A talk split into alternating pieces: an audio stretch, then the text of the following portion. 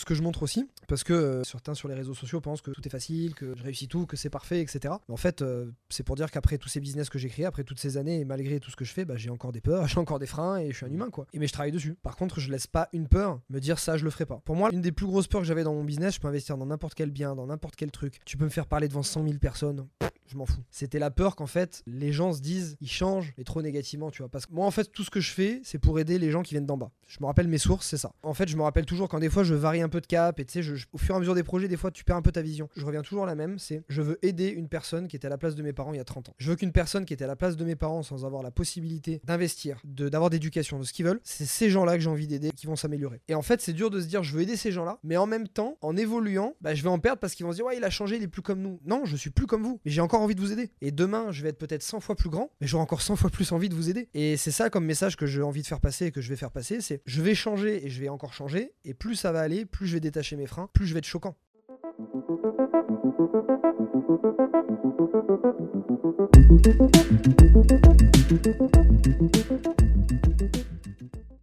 Bon, salut Chris. Salut Flo, ça va? Ça va et toi? Ouais, en pleine forme. En pleine forme. Ça me fait vraiment plaisir de t'avoir aujourd'hui parce que euh, tu as un très beau parcours. Euh, t'as quel âge aujourd'hui? Pourquoi tu démarres par des questions fâcheuses comme ça hein? On a une heure, attaque pas par les trucs. 31, 31. 31. Ouais. 31 ans. Tu as euh, un très beau patrimoine immobilier. Tu as une formation en ligne. Tu aides énormément les gens. Euh, tu voyages énormément. Donc j'ai vraiment envie de savoir comment tu as fait tout ça. Eh ben, juste plus large. Par où on démarre Je suis né à 11 avril 91, euh, proche de Nice. Sympa. Ouais, j'ai démarré, euh, j'ai démarré tout ça. Bon, bah, pour, pour celles et ceux qui ne me connaissent pas, je vais, je vais, me présenter juste en quelques mots. Parce que maintenant, c'est vrai que c'est plus large que, que tout ça. J'ai démarré avec l'immobilier, effectivement. J'ai démarré à 23 ans à acheter mon premier bien immobilier. Je travaillais en gestion de patrimoine avant. Au début, donc j'ai commencé à travailler en gestion de patrimoine pendant 5 ans. Puis j'ai acheté mon premier bien immobilier et puis j'ai quitté la gestion de patrimoine à 25 ans pour créer ma première entreprise. Cette entreprise, c'était une entreprise de formation. Pourquoi? Parce que j'avais eu suffisamment de biens immobiliers, je commençais à en vivre. Et à ce moment-là, mon but, c'était de partir en voyage.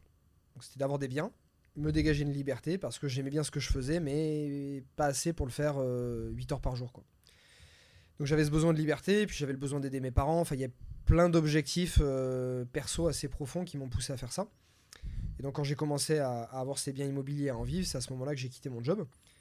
Des potes à moi ont commencé à me poser des questions, mais comment t'as fait euh, Tu pars en tour du monde Quoi Comment ça? J'aimerais savoir comment t'as dit bien immobilier, euh, t'avais pas une thune il y a deux ans, explique-nous. Et à force que des potes me demandent, il y en a qui m'ont dit mais tu devrais euh, aider les gens à faire ça. Je dis ouais moi ça fait un moment que j'aimerais bien aider les gens à faire quelque chose. J'avais donné des cours en fac, j'avais déjà plein d'idées. Et en fait c'est comme ça qu'est créée ma première formation entre temps, il s'est passé maintenant 6 euh, ans quasiment. Parce que la formation, je l'ai créée en fin 2017, quand j'ai quitté mon, job. Puis maintenant, aujourd'hui, j'ai plusieurs entreprises. J'ai 5 entreprises, donc j'ai un groupe avec plusieurs entreprises, des entreprises de formation, une plateforme qui met en relation les investisseurs avec les pros de l'IMO qui ont été euh, notés, recommandés, etc. J'ai une foncière que je viens de créer récemment qui permet à mes participants de formation d'obtenir le financement des affaires dont ils ne peuvent pas euh, avoir. une plateforme de crowdfunding qui est en création aussi en ce moment et euh, puis plusieurs SCI ou sociétés qui font l'acquisition de biens immobiliers. Donc aujourd'hui, c'est vrai que j'ai un groupe qui est, euh, plus élaboré, principalement avec l'éducation financière, de près ou de loin, faciliter l'accès au financement aux biens immobiliers et à l'argent de près ou de loin pour les Français, et, euh, acheter de l'immobilier pour moi et pour d'autres aussi. Voilà, principalement, ça se résume à ça. C'est tout? Rien de plus? Pour le moment, mais je vais trouver des, des bouquins, il y a eu des séminaires, il y a eu plein de trucs, mais non, à 31 ans. Et c'est vrai que tu es euh, connu pour euh, le Bonjour futur entier. Ouais. Salut. Salut. Salut, attends, attends. salut, salut. Mais maintenant, je change un peu parce que je parlais de rentier. Enfin, maintenant, après, il y a un changement aussi dans ma communication. J'ai réaxé pas mal de choses. Qu'au début, j'axais beaucoup sur le rentier. Puis après, il y a eu un million de concurrents qui sont sortis. Ils ont fait les mêmes choses. Et puis moi, ça me gave. J'aime pas faire euh, les mêmes choses. Au début, je faisais ça un peu dans l'humour. Donc maintenant, c'est vrai que je, cherche un nouveau mot. des fois, je dis futur entrepreneur. Des fois, je dis Salut. Ancien rentier. ah, ancien rentier. je vais trouver un truc qui correspond à ce que je véhicule maintenant. Je vais trouver. Bah, J'attends de voir le nouveau mot. Écoute, euh, merci pour ta présentation. Euh, moi, la question que je me demande, c'est quel a été le déclic? Euh, Je sais que tu viens d'une famille qui ressemble beaucoup à la mienne. père ouvrier, mère coiffeuse à domicile. On en a parlé. ouais. Et, et je sais que notre éducation est, est plus ou moins la même là-dessus. Et euh, je me demande à quel moment tu te dis, OK, je, viens d'une famille, euh, donc d'un père ouvrier, d'une d'une mère qui est coiffeuse à domicile, à quel moment tu dis, OK, je vais tout changer, je vais investir en immobilier, je vais créer une formation et je vais créer cinq entreprises? Bah, ça se fait pas comme ça en fait. Si les gens pensent que euh, quand tu crées Google, quand tu crées Apple, quand tu crées Microsoft, tu te lèves un matin et tu te dis je vais créer quelque chose qui va changer le monde, il y en a qui disent qu'ils ont l'idée, je pense qu'il y en a très peu qui se disent à ce moment-là je vais changer le monde. Je pense qu'ils font juste une première action vers quelque chose. Et ensuite, euh, souvent, il y en a qui sont aussi victimes de leur succès et qui se retrouvent dans embrigadés dans, dans une aventure auquel ils n'auraient pas imaginé au départ. Moi, c'est comme ça que ça s'est passé. Moi, quand je je me suis pas dit je vais changer tout ça, la première chose que je me suis dit, je suis tombé un peu par hasard dans l'investissement IMO grâce à un pote. C'était à Budapest le premier, j'ai acheté en Hongrie parce que j'ai un pote euh, qui, avait, euh, qui avait acheté là-bas, qui était en train d'acheter là-bas parce que sa femme est hongroise.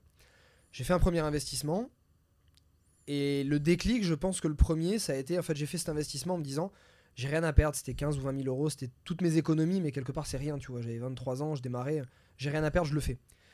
Je l'ai fait et j'ai eu cette prise de conscience quand j'étais en rendez-vous en gestion de patrimoine quelques mois après. Donc je, sortais d'un client. 20h, 21h, tu vois. Je venais de signer un contrat en plus, donc j'avais gagné peut-être 3 ou 400 euros de commission. Et là, je regarde mon téléphone et j'ai une notif euh, booking, euh, 150 euros de réservation.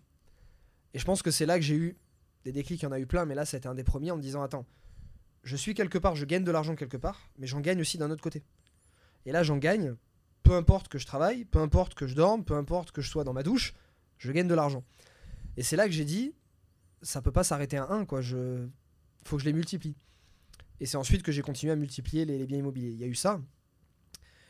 Et après, euh, ouais, il y a eu la volonté d'aider mes parents parce que, euh, bah, comme toi, je viens d'une famille où il n'y a pas d'argent et où euh, j'ai passé beaucoup d'années à leur expliquer comment le gérer et ça marche pas. J'ai perdu beaucoup d'énergie pour ça. Donc à un moment donné, je me suis dit, c'est à moi d'être prêt pour les aider quand je- j'en aurai suffisamment les moyens. Et, et ça, ça m'a poussé aussi, quoi. Voilà. C'est marrant, c'est pour la petite anecdote, quand tu dis que je fais ça pour aider mes parents, euh, j'ai offert ton livre à mon père. Ouais. Et il a commencé à le, lire, un, un- à le lire, un jour je l'appelle. Il me dit, ouais, euh, t'as vu euh, Chris, le livre que tu m'as envoyé, euh, il fait tout ça pour ses parents, tu vois. Lui, il est là et il veut aider ses parents. Et en fait, ça m'a choqué parce qu'en fait, c'est pareil pour moi, tu vois. La, plus, la, la plupart du temps, ma motivation, c'est mes parents. C'est euh, prendre soin d'eux quand ils en ont besoin, c'est les amener voyager, c'est les amener à Bali, tu vois, pour qu'ils soient avec moi. Et en fait, je me suis rendu compte que mes parents n'avaient pas compris ça. Et c'est marrant, c'est en lisant Ouais. ton livre. euh, il me dit, tu vois, lui, il est comme ça et pas toi, en gros. Génial. J'ai Ouais, parce que la ah, façon comment tu l'as dit, je me suis dit, c'est une claque en fait qui t'a mis. Ouais. Mais ça m'étonnait de toi, donc euh, ouais, il l'a pas, il l'a pas perçu comme non, ça. il avait toujours pas compris. Et euh, du coup, je le dis maintenant, s'il regarde. Ouais, je le fais pour vous un peu quand même. Peu, les, quand même. les parents, il y a une, euh, c'est long, c'est un long sujet. hein. Moi, j'ai passé vraiment des années quand j'étais en gestion de patrimoine. Je me suis dit, je vais faire ce boulot. Comme ça, je pourrais aider mes parents et mes proches à bien gérer leur argent. Ça, c'est un truc qui remonte de quand j'avais 10 ans. Mhm. Quand j'avais 10 ans, déjà, je, je vidais les pièces de ma tirelire et un jour, ma mère me dit Tu fais quoi? Je dis Bah, je compte mes, mes sous. Et je dis Plus tard, j'aiderai les gens à, à- à gagner plus d'argent. Voilà, c'est elle qui m'a ressorti ça quand j'ai commencé à faire ce travail, tu vois, je m'en rappelais plus. Et euh, t'as beau les aider, bah, ils ont compris des choses que quand ils m'ont vu en séminaire. Ou ils ont compris des choses que euh, si un jour un autre professionnel l'a dit. Ou ils ont compris quand ils l'ont vu dans mon bouquin. Je dis Mais ça fait 5 ans que je vous le dis. Ouais. Et en fait, euh, bah, c'est comme quand t'es euh, la femme, le mari, le père, l'enfant, t'écoutes pas ce qu'on te dit. Par contre, quand c'est quelqu'un d'extérieur, moi à chaque fois que je vais en séminaire, j'ai toujours quelqu'un qui me dit euh, Ah, ma femme, ça fait deux ans que je, je la tue pour faire ça, elle veut pas. Elle écoute une vidéo de toi, ça y est, on vend la maison. Je dis Ouais, mais c'est- comme ça, c'est comme ça, c'est parce que quand on est très très proche, on n'écoute pas les autres en fait. Ouais, t'as besoin, euh, t'as besoin de ça, d'avoir une confirmation externe en gros, Mm. euh, en dehors de ton cerf pour te dire, ok, peut-être que ce qu'il a dit c'était vrai. Quoi. Ouais. Et euh, du coup, pour euh, parler de ta famille un peu, c'était quoi euh, Est-ce que tu as eu des difficultés ou c'était assez simple quand tu leur as dit, ok, j'ai envie d'être entrepreneur? Ça s'est fait en plein d'étapes en fait. Pour moi, si je, je résume mes 6 ans, il y a eu des milliers d'étapes par lesquelles je suis passé, avec eux aussi. Premier bien immobilier que j'ai acheté, mon père c'était super, vas-y mon fils, fonce. Ma mère, t'es un malade d'acheter là-bas. De toute façon, ça a toujours été un peu les mêmes, les mêmes de remarques, tu vois. Et euh, mon père, il, il est artisan maintenant, donc ça fait plus de 20 ans qu'il est artisan carreleur. Donc il a quand même côté indépendant, mais pas suffisamment, tu vois, pour manager. Il a jamais su manager, il a jamais voulu euh, avoir des employés. Mais il a ce côté, euh, vas-y, fonce, fonce, vas-y, mon fils, c'est bien. Ma mère, non. Et en fait, quand ma mère disait non à un truc, pour moi, c'est que c'était bien, fallait que je le fasse. Parce que ma mère, elle est fonctionnaire. Et Dieu sait que je l'aime et qu'elle m'aime aussi, etc. Mais parce qu'elle m'aime tellement et qu'elle a ce côté hyper sécuritaire. S'il y a un truc qu'elle me dit, c'est pas une bonne idée, je suis sûr que c'en est une bonne, tu vois. Ou en tout cas, l'idée mérite d'être d'être creusée. Et donc, la première fois, bah, quand je lui ai dit que j'allais être salarié, au début, j'étais à mon compte indépendant en gestion de patrimoine. Donc, j'ai acheté l'appart quand j'étais indépendant. Puis un jour, je lui ai dit voilà, je vais partir dans le salariat. Grande société, plus grande société européenne, ticket resto, voiture de fonction, carte péage, vacances payées, Le grand luxe. Ouais, ou la grande prison, quoi. Ça dépend comment tu vois les choses. Quand j'ai dit ça à ma mère, je me rappelle très bien. Elle était dans la cuisine. Je suis rentré dans la cuisine. Je dis maman, ça y est, euh, j'ai eu, euh, j'avais pas dit mes entretiens d'embauche et tout. Je dis ça y est, j'ai été pris. euh, Je vais changer, je vais être salarié. J'ai eu l'impression que je lui annonçais la lune. Bravo mon fils, t'es famille pied noir italien, donc théâtral, tu vois. mon fils, c'est bien, je suis contente et tout. Maman, c'est des tickets resto, quoi. Elle était, elle était refaite. La fois où je lui ai annoncé, je crois que c'est dans la cuisine aussi. Je passe souvent dans la cuisine quand je vais chez mes parents, tu vois. C'est le premier truc que je fais.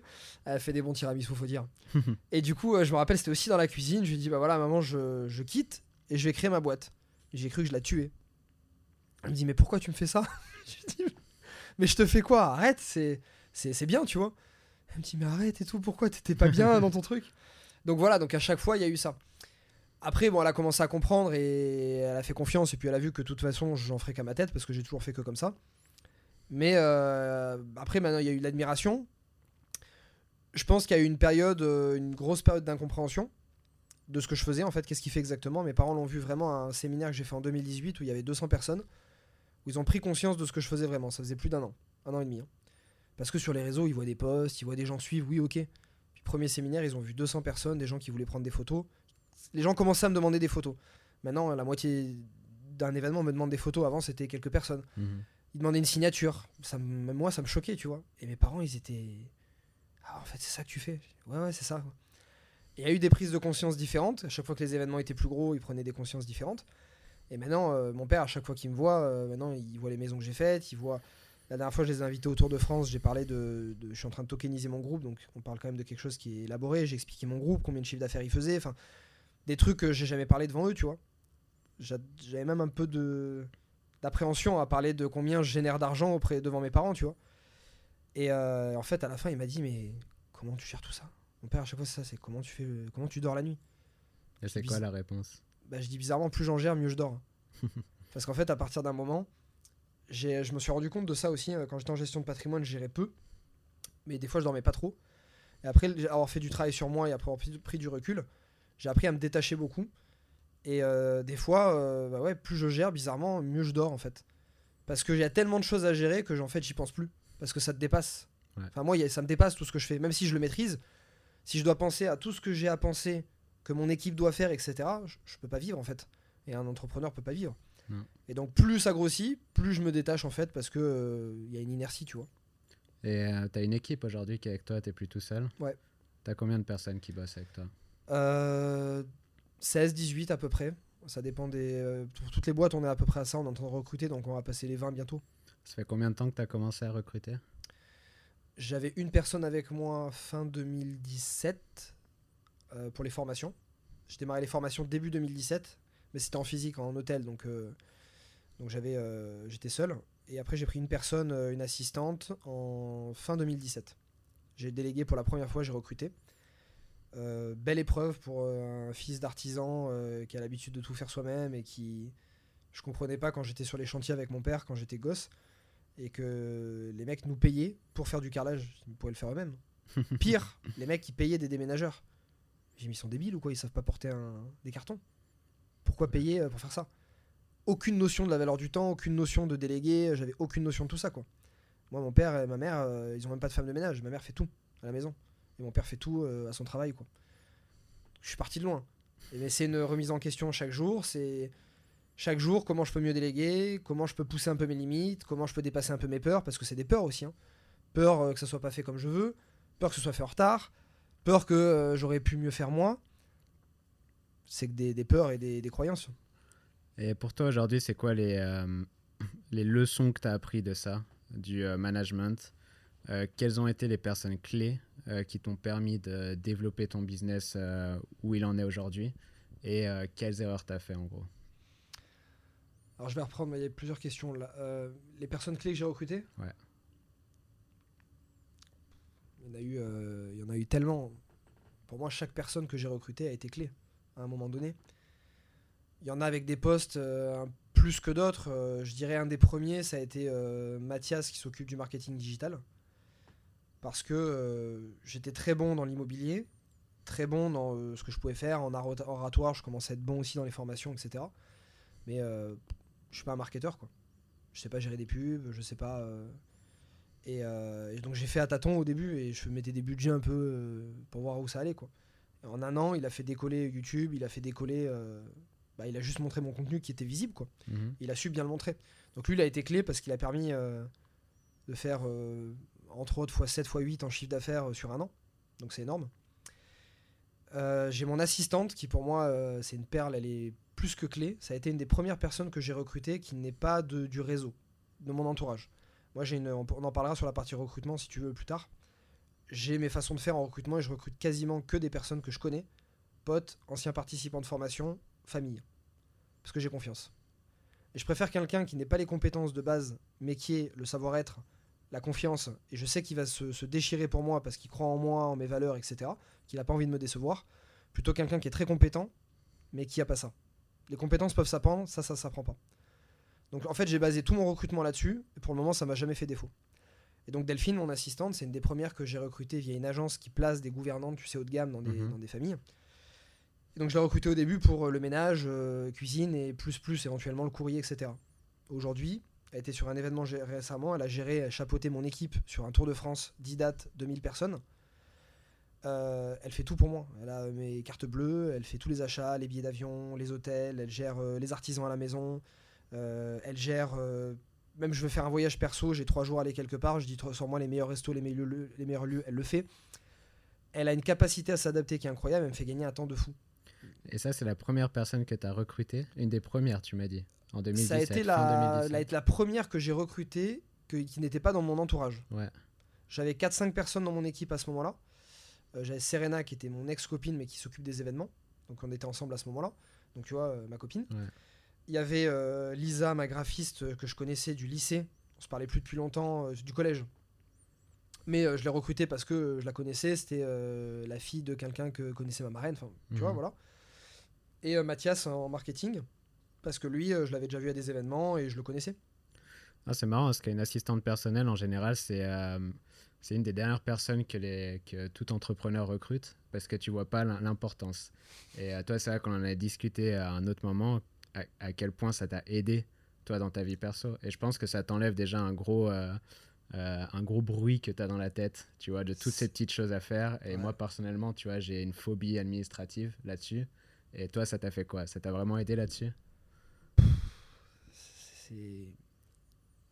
En fait, ce que je dis, je vais donner une phrase qui va résumer tout ce que je pense. Des fois, je me dis, je, dis ça aux gens, je dis si demain je perds tout, j'ai plus rien, j'ai une crise, peu importe, je suis capable d'aller vivre dans une cabane en bois, sans montre, sans voiture, sans fringues, sans rien, mais je garderai une assistante. Une assistante dans la cabane. Ouais, parce que euh, parce que c'est si demain j'ai plus d'argent, le seul argent que j'ai, je le délèguerai pour ça, parce que c'est un confort de vie et je ne retournerai jamais en arrière. Je pourrais vivre dans un bien plus petit maintenant. Je pourrais moins partir en voyage. Je pourrais m'habiller. Euh, encore les fringues, c'est le truc dans lequel je passe le moins d'argent. Mais peu importe tout ça, je pourrais. Je m'en fous. Une assistante, je ne pourrais pas. Parce que le luxe de t'as une heure de billet d'avion à chercher, trouver le meilleur tarif, changer, euh, t'as un remboursement à faire, faut passer une heure au téléphone, de dire prends-moi un billet de telle date à telle date et c'est fini. Mieux maintenant, elle me connaît, c'est qu'elle sait quand je dois y aller. Je lui dis je vais à Bali, elle sait que je suis en business, elle connaît les compagnies aériennes que je préfère. Elle sait si je lui dis j'ai un stop à faire à Dubaï parce que je dois voir un client ou quelqu'un, elle sait qu'elle doit me prendre euh, Emirates. Elle connaît la salade de fruits que j'aime bien, elle me la porte euh, tous les deux jours à ma maison déjà prédécoupée, donc le matin je perds pas de temps, je me sers. Elle sait ce que j'aime, si je rentre de l'aéroport, elle connaît ma date d'arrivée, enfin mon heure d'arrivée à l'aéroport.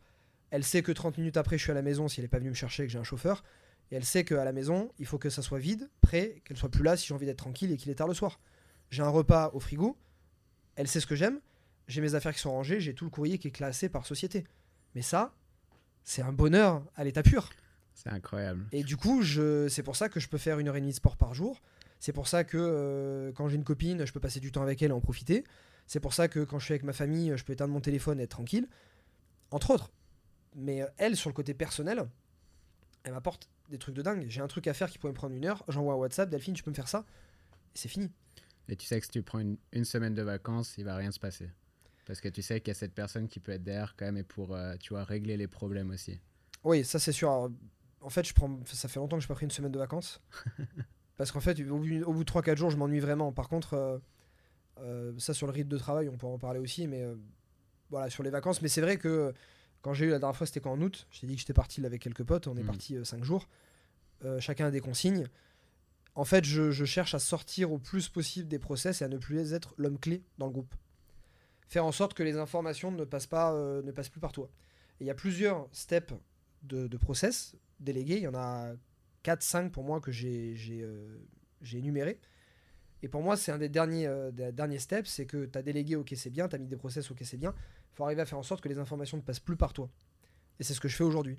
Ce qui fait que mon assistante, si elle a besoin d'infos sur un bien immobilier, elle connaît mon comptable.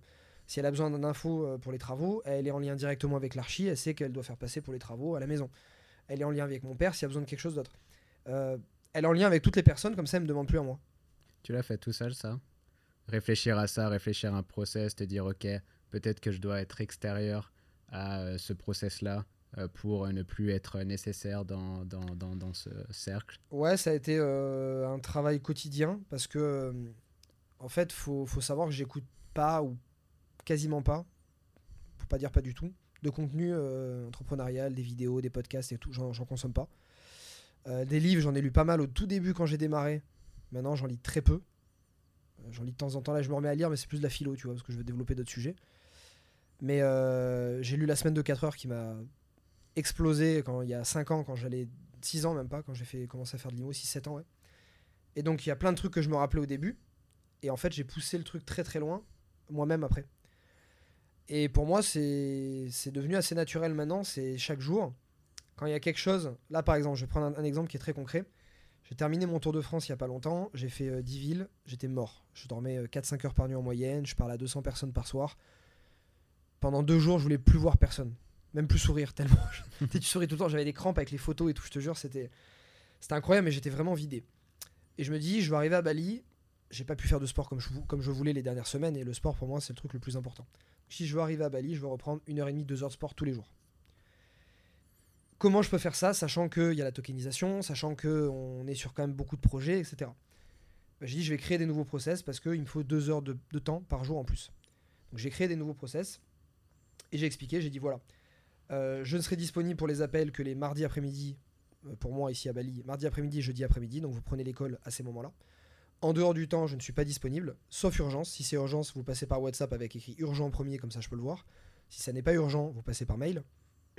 Et si c'est pas urgent et que que moi peux le traiter, sinon vous passez par mon DG. Et j'ai donné beaucoup de consignes à mon DG avant. J'ai passé euh, deux heures à rédiger un seul mail dans l'avion en partant. Souvent, je suis dans l'avion, j'aime bien parce que c'est là où je suis le plus créatif, je fais mes mails et tout. Et dans l'avion, souvent, j'organise en fait comment mes prochaines semaines, je vais être un peu plus tranquille. Je pense beaucoup. Si je suis là, qu'est-ce que je vais faire? Qu'est-ce que j'ai pas envie de faire? Qu'est-ce que ces dernières semaines m'ont pris du temps et m'ont gavé et que j'ai plus envie de faire maintenant? Donc, je lui fais un gros mail. Voilà comment ça va se passer les prochaines semaines quand je serai à Bali. Depuis que je suis arrivé, j'ai divisé par 5 mon nombre de messages sur WhatsApp. J'en ai quasiment plus en pro. Alors qu'avant, c'était une heure et demie par jour pour y répondre. C'était intenable. Je pouvais plus, tu vois. Non, c'est vrai que ça demande énormément de temps en fait de répondre à tous ces messages. Et euh, toi, j'ai l'impression que tu fais quelque chose de bien là-dessus, c'est que tu es vraiment détaché, mais en étant très présent. C'est-à-dire que tu as une équipe autour de toi qui s'occupe, comme tu as dit, du marketing digital. Euh, tu vois, j'ai l'impression que tu es quand même assez loin de tout ça, mais tu es très présent en tout cas dans ta communauté. Moi, je trouve ça assez dingue en fait, ta, manière d'être euh, dans ta communauté, tu vois, dans ta formation immobilier, tout le temps que tu passes, euh, les conférences que tu fais. En fait, le temps que tu passes à donner de la valeur à ta communauté, j'ai l'impression que tu le fais et que tu te prends pas la tête avec le reste. C'est bien, ça c'est justement dit en fait ce que tu dis là. Euh, tu te détaches de ce que tu as en interne pour passer plus de temps. Je l'avais jamais vu de cette manière, mais effectivement, c'est ce que je cherche à faire en fait depuis longtemps. Et parce que c'est ce que j'aime le plus aussi. Et c'est là où j'apporte le plus de valeur. Et c'est là où j'en crée le plus aussi pour mon groupe. Dernièrement, là, j'ai dit à mon équipe, on était à la fin du Tour de France. je passais 3 heures par jour sur de l'opérationnel. Qu'est-ce qui se passe vraiment dans les équipes? Dispatchons des. Dispatch. Dispatch. Dispatch. Dispatchons. Dispatchons. Dispatchation. Bref, euh, détachement des tâches. Répartition des tâches, voilà, c'est ça que je cherchais. Et, euh, et avec du juridique. Le juridique, j'en peux plus. Je suis fatigué du juridique parce que j'ai X avocats qui communiquent tout le temps et ça passe par moi. Et du coup, maintenant, j'ai dit un stop à ça. Ça prendra peut-être un peu plus de temps pour avoir les réponses, mais je ne veux plus être dans ce process-là. J'ai dit, moi, ma valeur, ce que j'aime faire, c'est être devant une cam, être devant des gens et donner des conseils. C'est là où, faire des podcasts comme ici. Et je préfère faire un podcast parce que c'est plus cool de parler, d'apporter de la valeur aux gens et de répondre à tes questions que de me taper des mails juridiques. Je déteste ça. Et donc moi, mon idée de base, ça rejoint ce que tu dis, c'est quand je veux déléguer, je me demande toujours, est-ce que cette tâche, j'aime la faire? Sinon, je la délègue. Est-ce que je peux la déléguer? J'ai les ressources chez moi. Maintenant, je me pose plus la question parce que je les ai ou mon équipe se débrouille pour les trouver. Mais c'est surtout, est-ce que j'aime le faire ou pas? Et si j'aime pas le faire, tu peux être sûr que je vais le déléguer. Des trucs, des fois, même absurdes. Hein. Des fois, je délègue des trucs, euh, je me dis là, comme la salade de fruits qui se découpe. mais c'est tout con, mais c'est important pour moi, donc euh, je le fais. Et à l'inverse, des fois, il y a des trucs que je fais encore, parce que ça me fait kiffer de les faire, ça n'a aucune valeur ajoutée, mais j'aime bien les faire, quoi. c'est marrant, je discutais la dernière fois, c'est euh, sur le fait que, tu sais, quand tu es un chanteur, tu es bon, tu chantes bien, tu as une personne qui vient vers toi, c'est un manager, et toi, tu te focuses sur un truc, c'est chanter chanter, tu vas faire des scènes, tu vas enregistrer un album, tu fais que chanter. Ça m'étonnerait que beaucoup de chanteurs, tu vois, s'occupent de l'administratif, de, euh, tu vois, du juridique, etc. Et j'ai l'impression que c'est vraiment un métier que beaucoup d'entrepreneurs auraient besoin. Une personne, un sort de père ou de mère qui arrive et qui s'occupe de tout ça. En fait, les choses que tu n'es pas, pas vraiment fait pour ça. Toi, ta valeur ajoutée, c'est que tu es créatif, tu vas avoir des nouvelles idées et tu es très bon dans une chose qui est la fiscalité, l'immobilier. Tu vois, tu es bon là-dedans, c'est ton truc. Euh, et c'est ce que tu as envie de faire tous les jours. Et tu adores être avec les gens, euh, euh, au contact avec les gens, que ce soit à travers un podcast, tu vois, ou que ce soit en physique. J'ai l'impression que si tu pouvais, ne pouvais faire que ça tous les jours, ton business exploserait.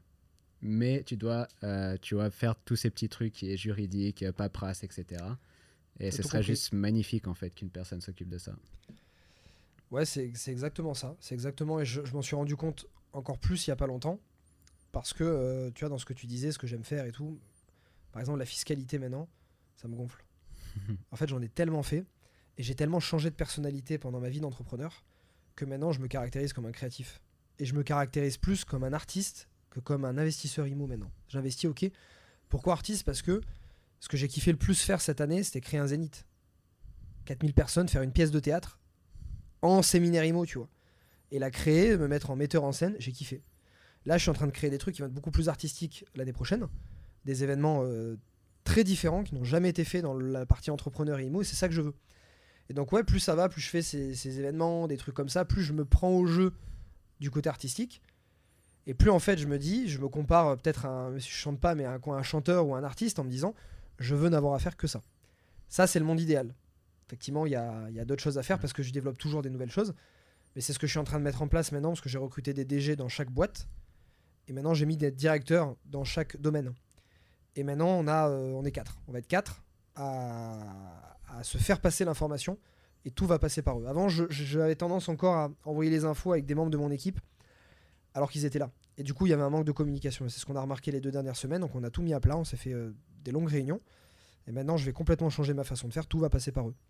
Ça devrait me diviser par deux ou trois le temps sur l'opérationnel.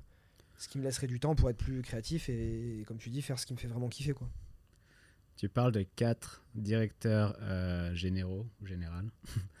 euh, tu as commencé en 2017, donc ça fait cinq ans. C'est quand même énorme ce que tu as fait. De créer, euh, bah, tu vois, un truc qui vient de ta tête, tu as créé quelque chose, tu t'es dit, OK, je vais commencer par, bah, tu as fait de l'IMO, tu as fait cette formation, et aujourd'hui, tu as quatre directeurs qui s'occupent de tes boîtes. Qu'est-ce que tu penses qui a fait que tu es là aujourd'hui? C'est-à-dire, quel qu'est-ce qui est dans ton cerveau ton, qui, fait la volonté, euh, qui a fait ta volonté en fait d'arriver ici? Et qu'est-ce qui t'a poussé jusqu'ici? Il y, a, plein de choses. Je pense que la première, je ne saurais pas comment le caractériser, mais je vais, dire je vais appeler ça un feu intérieur, tu vois. Je voulais rentrer dans l'armée à l'époque et j'étais prêt à mettre euh, toute l'énergie et tous les moyens possibles pour y aller. Euh, si on me coupait une jambe et fallait que je rampe pour finir une course, je l'aurais fait. Et je pense que c'est ce feu intérieur que je que j'ai mis dans mes business dès le départ, qui me font travailler peut-être plus longtemps qu'un autre, mieux qu'un autre ou, différemment que d'autres en, général qui vont peut-être s'arrêter avant. C'est une simple question de détermination. Ça n'est pas du tout une question pour moi d'intelligence. Alors j'ai une forme d'intelligence que j'ai beaucoup développée, mais il y en a d'autres. Je me considère pas comme intelligent à proprement parler. Je ne suis pas cultivé. Quand j'entends dernièrement, tu parlais de Chris, quand on parlait de Chris, un ami à nous qui est ici à Bali, avec un Quentin qui est dans les cryptos. Mhm. Ces mecs sont très cultivés. Ils lisent beaucoup, beaucoup. On parle de toute l'actualité, ils connaissent tout. Moi, non. On est les mêmes. Et ça me va très bien. Alors, je suis cultivé dans mon domaine, mais je ne m'estime pas euh, cultivé. Et, euh, et pourtant, c'est pas ça qui a fait que j'ai réussi à ce moment-là. Je pense qu'il y, a, allez, je dirais peut-être trois choses. Pour moi, c'est vraiment une question de détermination. C'est que je ne, je ne sais pas m'arrêter tant que j'ai pas atteint. Ça, c'est un truc de, de- la boxe, de l'armée, de mon père euh, artisan. Pour moi, c'est la, la, la première valeur parce qu'en fait, c'est juste une succession de tartes dans la gueule que tu te prends pendant des années. Et des fois, j'en ai pris des grosses. Et là, je t'en ai parlé d'une que pour la- la tokenisation, les difficultés que j'ai dû traverser. J'en ai pris tous les jours pendant des mois. Et des grosses, c'est très très grosses, des trucs qui te remettent toute ta vie en question. Faut être capable. euh, donc je la prenais des fois pendant une heure, je me disais j'arrête, je le fais pas. Puis après, ok, on va trouver un moyen. Et en fait, c'est ce côté de repartir, repartir, repartir, repartir, repartir, peu importe ce qu'il y a eu. Dans les réseaux sociaux, j'ai connu des trucs, euh, des mecs qui racontaient des conneries sur moi, des, des, vidéos qui sortaient avec, euh, avec des trucs, des menaces que j'ai reçues, plein de trucs. Et ce côté-là, repartir. Il y a le côté, pour moi, curiosité et, et apprentissage. Je, je cherche toujours à réapprendre, à faire différemment et je me mets très facilement, même si des fois il y a des gens qui pensent que. Je sais qu'il y a des gens des fois qui ont cette image de moi sur les réseaux qui disent oh, t'as l'air trop parfait parce que tout ce que tu fais on dirait que tu réussis, blablabla, etc. Et parce que je, dégage cette espèce d'assurance quand je parle ou quand je suis en séminaire, je sais que ça donne un peu cette impression. En fait, en vrai, je me remets en question, mais tout le temps. Tour de France, on a fait 10 dates. Chaque soir, je disais à mon équipe, là, il y a un truc qui allait pas. Là, il y a un truc, je les ai sentis, c'était pas comme je voulais. Qu'est-ce que j'ai dit, qui machin? Demain, on change. Demain, on fait ça différemment. Demain, machin. Putain, mais là, ils ont pas réagi comme je voulais. Pourquoi ils ont pas applaudi quand j'ai dit ça? Pourquoi? Il y a un truc qui passe pas Qu'est-ce que j'ai dit? Qu'est-ce que... Et tout le temps. Et je me remets tout le temps en question, sans arrêt, sans arrêt. Et même si je monte cette image de je suis confiant de machin parce que je sais où je vais, bah, je me remets tout le temps, tout le temps en question. Non, ouais, je vais rebondir là-dessus. C'est vrai que euh, nous, on s'est rencontrés il y a quoi? Il y a deux ans. Euh, à Bali, je me souviens même plus en fait le jour où on s'est rencontrés. C'était plus que deux ans, non? C'était avant le. Non, c'était pendant le Covid? Pendant le Covid, ouais. Ok. Pendant le Covid. Et on s'était rencontrés à Bali. Moi, je te connaissais pas vraiment. Euh, j'ai regardé un peu ce que tu faisais. J'ai vu euh, Bonjour Futur Entier. J'ai dit, ok, je sais pas trop ce gars-là, tu vois. Et en fait, j'ai appris à te connaître bah, en perso. Et, et j'ai beaucoup apprécié la personne qu'il y a derrière. Et tu vois, des fois, c'est compliqué parce que c'est vrai que tu dégages une image. Euh, et il y a des personnes qui peuvent réagir mal à ça. Mais les personnes connaissent pas la personne qu'il y a derrière. Tu vois, le, le vrai Chris derrière. Et le vrai Chris derrière, c'est un gars, tu lui envoies un WhatsApp, il te répond en deux secondes. Moi, même moi, je suis mauvais là-dessus. Alors euh, là, je vais te, je vais t'arrêter. Merci pour les compliments avant.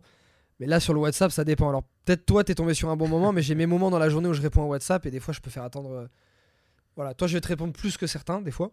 Mais des fois, je peux faire attendre une journée ou deux. Mais bon, je, je comprends ce que tu dis. Mais voilà, je trouve que tu as quand même le cœur sur la main, tu es là, t'es- tu, tu, tu fais tout pour ta communauté, etc. Mais c'est vrai que tu dégages une image et qui peut énerver certains. Mais le truc, c'est que tu es. alors, je vais arrêter de t'envoyer des fleurs après, mais tu es, quand même bon. Pourquoi? C'est comme tu dis, tu as la flamme à l'intérieur et tu as envie de faire les choses. Et tu vois, on a fait de la boxe ensemble, tu sens que tu as envie de faire les choses et tu as envie, euh, mine de rien, d'être le meilleur dans cette salle. Tu vois, as envie de te pousser à fond pour être le meilleur, tu vois, dans cette salle. Tu fais du crossfit, tu te, tu te pousses les limites tous les Ah, jours. le CrossFit, il faut que je sois le meilleur de la session. C'est un Ouais. but à chaque fois, c'est vrai.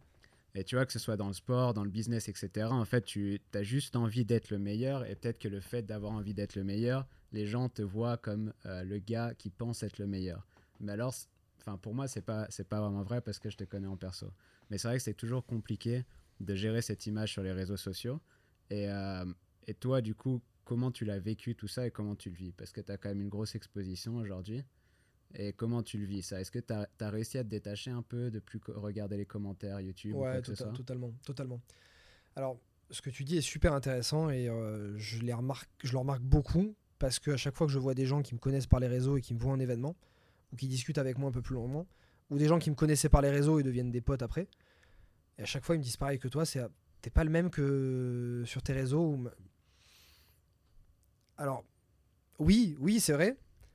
Pourquoi alors est-ce que euh, pourquoi est-ce que j'arriverai pas à faire passer totalement cette image sur mes réseaux? Je sais pas.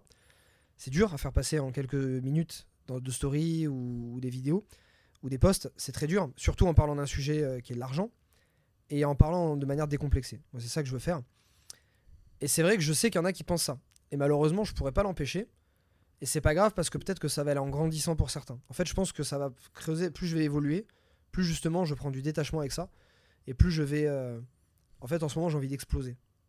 J'ai envie d'exploser dans tout parce que j'ai des freins encore. Et même moi, je travaille avec des freins.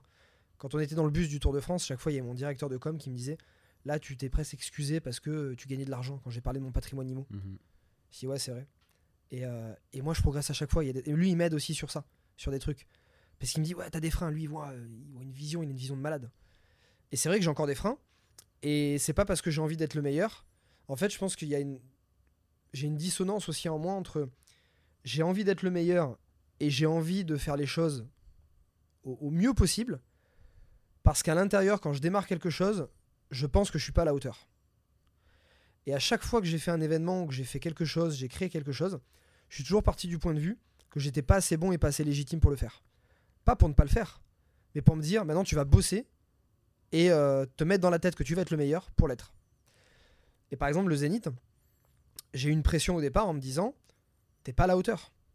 C'est pas pour toi, c'est trop. Personne l'a fait avant. Les gens te disent, euh, j'avais plein de gens qui me disaient, t'es malade, tu vas pas le remplir, c'est impossible. Et je me disais, c'est vrai, je suis peut-être que je suis pas à la hauteur. Parce que je suis pas à la hauteur, j'ai mis dix fois plus d'énergie dans la préparation de mes textes que ce que j'avais fait deux ans avant, dans la préparation tout court, dans euh, ce que je voulais mettre, dans le fait que j'allais faire une pièce de théâtre parce que je voulais faire un truc original. Et, quand je vais au CrossFit ou que je vais dans n'importe où, je pars du point de vue que je vais pas être assez bon dedans pour bosser plus et finalement être le meilleur ou tenter de l'être parce que tu peux pas l'être dans, tous les domaines mais donc c'est pas euh, pour moi enfin je me, je, me, je me lève pas le matin ou je pense pas que c'est l'image que je pardon que je dégage quand je suis avec des gens dans la vie de tous les jours du mec qui se la raconte et enfin je sais que c'est pas moi quoi. J'ai une confiance en moi parce que je sais ce que je vaux maintenant après ces années. Je connais mes faiblesses aussi. Je les assume et j'en suis conscient et je les, je les dis très ouvertement. Mais je pense pas être celui qui en rajoute. Au contraire je, je réussis des choses je vais dedans mais je travaille beaucoup pour.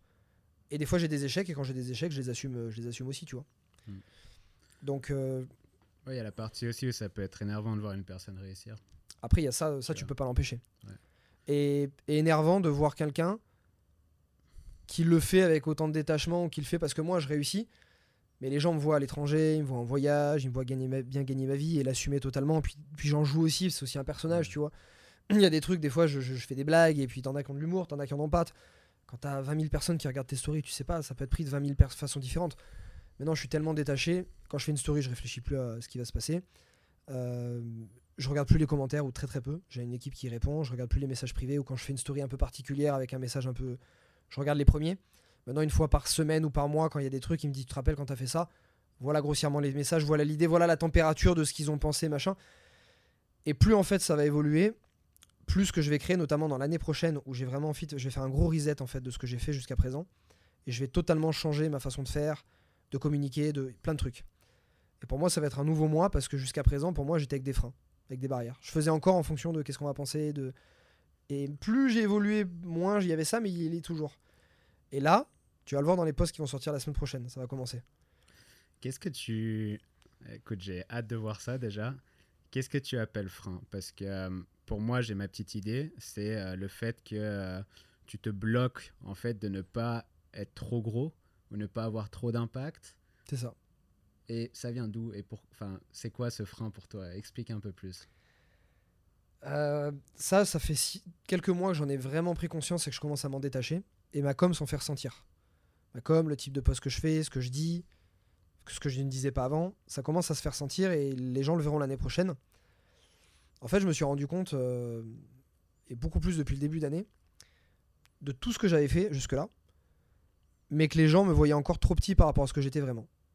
Parce que j'ai passé beaucoup d'énergie les dernières années à me montrer plus petit que ce que je suis vraiment. Parce que j'ai démarré, j'étais le tout petit, qui avait rien fait dans l'immobilier, et les gens pouvaient beaucoup euh, s'apparenter à moi. Et plus ça a évolué, plus en fait, ce que j'ai eu peur, c'est que les gens se disent, il a changé. Ouais. Ma famille aussi, mes proches, tout ça. Et en fait, je me dis, je veux surtout pas, parce que moi, l'image que j'avais d'une personne qui réussit et qui en plus a de l'argent, c'est une personne qui reste encore plus simple et naturelle.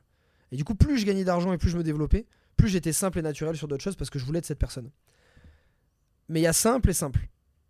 Et à force d'être trop simple et de me monter trop petit que ce que j'étais vraiment, bah en fait, j'attire pas les gens qui pourraient me faire grandir. Donc je je m'auto-sabote et j'auto-sabote les gens qui me suivent. En fait, c'est de l'égoïsme. J'ai remarqué que se montrer trop petit que ce qu'on est vraiment, pour moi, c'est priver le monde de ce qu'on vaut vraiment, de ce qu'on pourrait lui apporter, parce que tu ne te développes pas autant que tu pourrais l'être, et les gens, tu pourras pas les aider autant que tu pourrais les aider. Et quand j'ai pris conscience de ça, parce qu'autour de moi, j'avais envie d'avoir, je dis, j'aimerais avoir des gens qui sont comme si, qui ont tel business, qui, sont, qui ont fait ces choses-là, pour moi me tirer vers le haut, parce que moi, il n'y a personne qui me tire le- vers le haut autour de moi. Je tire vers le haut tout le monde, mais personne me tire vers le haut. Au bout d'un moment, des fois, tu es fatigué. Mhm. T'as envie de faire autre chose, t'as envie que toi aussi d'avoir des exemples, etc. Et comme j'en ai pas, je dis pourquoi je rencontre pas ces gens-là? Bah, C'est simple. En te montrant euh, toujours euh, en short pieds nus sur des photos et, en disant que t'as acheté que des petits appartes alors que les gros tu les dis pas ou alors que tes grosses réussites tu, tu en parles pas. Ou en montrant que t'es ambitieux mais pas trop. Parce que oui, du coup, les gens qui te suivent en formation, qui gagnent 1500, 2000 euros par mois, qui sont encore très français dans leur façon d'être et de penser, bah, eux, ils peuvent plus s'apparenter à toi. Mais au final, les gens que tu as vraiment envie de rencontrer pour évoluer et faire aussi beaucoup plus évoluer les plus petits, bah, tu les rencontres pas parce que tu te montres trop petit et pas assez ambitieux. Et donc, ouais, effectivement, je pense que je montrais 20-30% de qui j'étais vraiment. En termes d'ambition, en termes d'énergie, en termes de, de, de dents que j'avais. Et je trouvais ça dommage. Et maintenant, c'est pour ça qu'il va y avoir un gros reset. Maintenant, je vais l'assumer beaucoup plus. Il y aura de la perte, je le sais. Il y a des gens qui vont se dire il a changé, euh, c'est plus le même. Ouais, mais t'as changé. mais j'ai changé, mais bien sûr que j'ai changé, je le sais. Comment tu peux. euh, alors, je te comprends à 100%, hein, mais je veux dire, comment les gens peuvent pas comprendre que t'as pas changé Tu vois, si je prends euh, ma vie, par exemple, je vivais. euh, tu vois, je suis né en Haute-Savoie, j'ai vécu, bah, j'ai bougé à Paris à un moment donné. Bien sûr, j'ai changé quand je suis allé à Paris. Quand tu commences à voyager, bien sûr que tu commences à, à changer. Ton esprit il change, ton mindset il change, tu rencontres d'autres personnes, tu parles d'autres langues, tu changes. Dès que tu as un business comme toi qui a réussi, bien sûr que tu as changé. Parce que tu as appris tellement de choses tout, tout du long Mhm. Tu peux pas rester la même personne. Mais ça veut pas dire forcément que tu es mauvais. Ça veut dire juste que tu as changé parce que tu as pris un chemin différent de tout le monde. Et ça, c'est euh, c'est compliqué en fait de l'expliquer parce que ceux qui vont dire tu as changé, tu devrais leur répondre normalement oui, j'ai changé. Et c'est exactement ce que je leur vois. réponds. Je suis tout à fait d'accord avec toi. Dans les faits, le t'as changé a une connotation négative euh, qui veut dire, par exemple, je sais pas, euh, les posts que je vais faire dans la semaine qui vont venir. Tu le verras, je veux, j'ai, en fait, plus j'évolue, plus je prends une dimension artistique dans ce que je fais, parce que ça me plaît, et parce que euh, je m'en fous de plus en plus de ce que se pensent les gens. J'ai envie de le faire comme moi, j'ai envie de les faire. Elles vont être très différentes d'habitude. Il y a des gens qui vont se dire, Ah, mec, ça y est, il prend le melon. Mhm. Mais il- c'est quoi ça? Enfin, Il va y avoir des réactions comme ça, je le sais. Et c'est pas grave, c'est qu'en fait, je suis prêt aujourd'hui à perdre ces gens-là. C'est qu'ils sont peut-être pas prêts à me suivre, peut-être pas prêts à évoluer de cette manière-là, et qui me correspondront pas. En tout cas, maintenant, j'ai pris conscience que je ne me restreindrai pas, je ne me freinerai pas, je lâcherai le frein à main pour des gens qui, en fait, finalement, je vais peut-être pas les aider. Donc, je suis prêt aujourd'hui à perdre peut-être 20% des gens qui me suivent pour ça, mais en étant qui je suis vraiment, parce que je sais que ça va me faire exploser et que les 80% qui ont décidé de me suivre et qui, peu importe comment je vais changer, en restant mes valeurs de base, mes valeurs de base restent les mêmes, ça reste les mêmes, c'est juste ma façon de faire et ma façon d'être qui change aussi, mais en soi, au fond, ça reste, je reste le même. Bah, ceux qui vont continuer de me suivre, eux, je vais pouvoir les faire exploser beaucoup plus parce que je vais lâcher mes freins. Et quand je vais lâcher la bride, je pense que ça fera, ça fera beaucoup de différence. Déjà, j'aimerais rebondir sur un truc là-dessus, sur le truc que tu dis. Pour moi, euh, je vais prendre deux artistes que j'ai en tête comme ça. Mais pour moi, les artistes qui réussissent le mieux, c'est ceux qui, qui ont aucun filtre.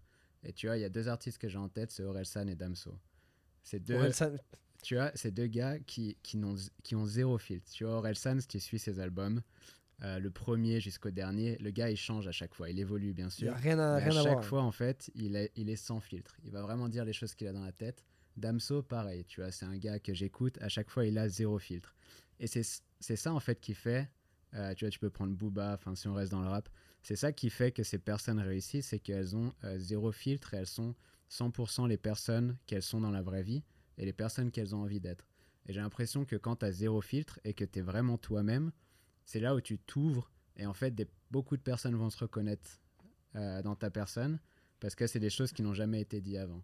Et Tout du coup, c'est vrai que c'est euh, c'est assez excitant de savoir ce que tu vas faire parce que euh, je te rejoins énormément là-dessus. Et, et c'est vrai que c'est un truc, c'est juste dans le cerveau en fait. Mhm. Et le fait que tu te dises et que tu en es conscient aujourd'hui, que tu as juste un truc à débloquer dans ton cerveau qui va faire exploser encore plus la personne que tu es maintenant, c'est, euh, je trouve ça assez incroyable. Parce qu'au final, c'est pas faire plus de travail, c'est juste le faire différemment et être plus toi-même. Mm, tout à fait. Et euh, c'est marrant, tu parles d'Orelsan. Dans un des posts qui va sortir, je prends euh, Suicide Social. Tu, tu l'as en tête cette, cette musique? Suicide. Social? C'est laquelle? Chante Putain, Je ne saurais plus à part au démarrer, mais au début, c'est le. je crois. Premier jour de mon existence. Ouais, je- tu- regarde là. Bah, Écoutez-la. et je Juste l'écouterai. écoutez-la. Cette musique, elle me donne les frissons. Elle est incroyable. Bah, je vais l'utiliser dessus. Ça, va, ça en choquera certainement, c'est pas grave. Parce que euh, je, je- je- je l'adore. T'as raison, t'as raison. Et en fait, ce que, ce que je montre aussi, parce que euh, les gens, euh, comme tu dis, certains sur les réseaux sociaux pensent que tout est facile, que je réussis tout, que c'est parfait, etc. Mais en fait, euh, c'est pour dire qu'après tous ces business que j'ai créés, après toutes ces années, et malgré tout ce que je fais, bah, j'ai encore des peurs, j'ai encore des freins, et je suis un Mhm. humain, quoi.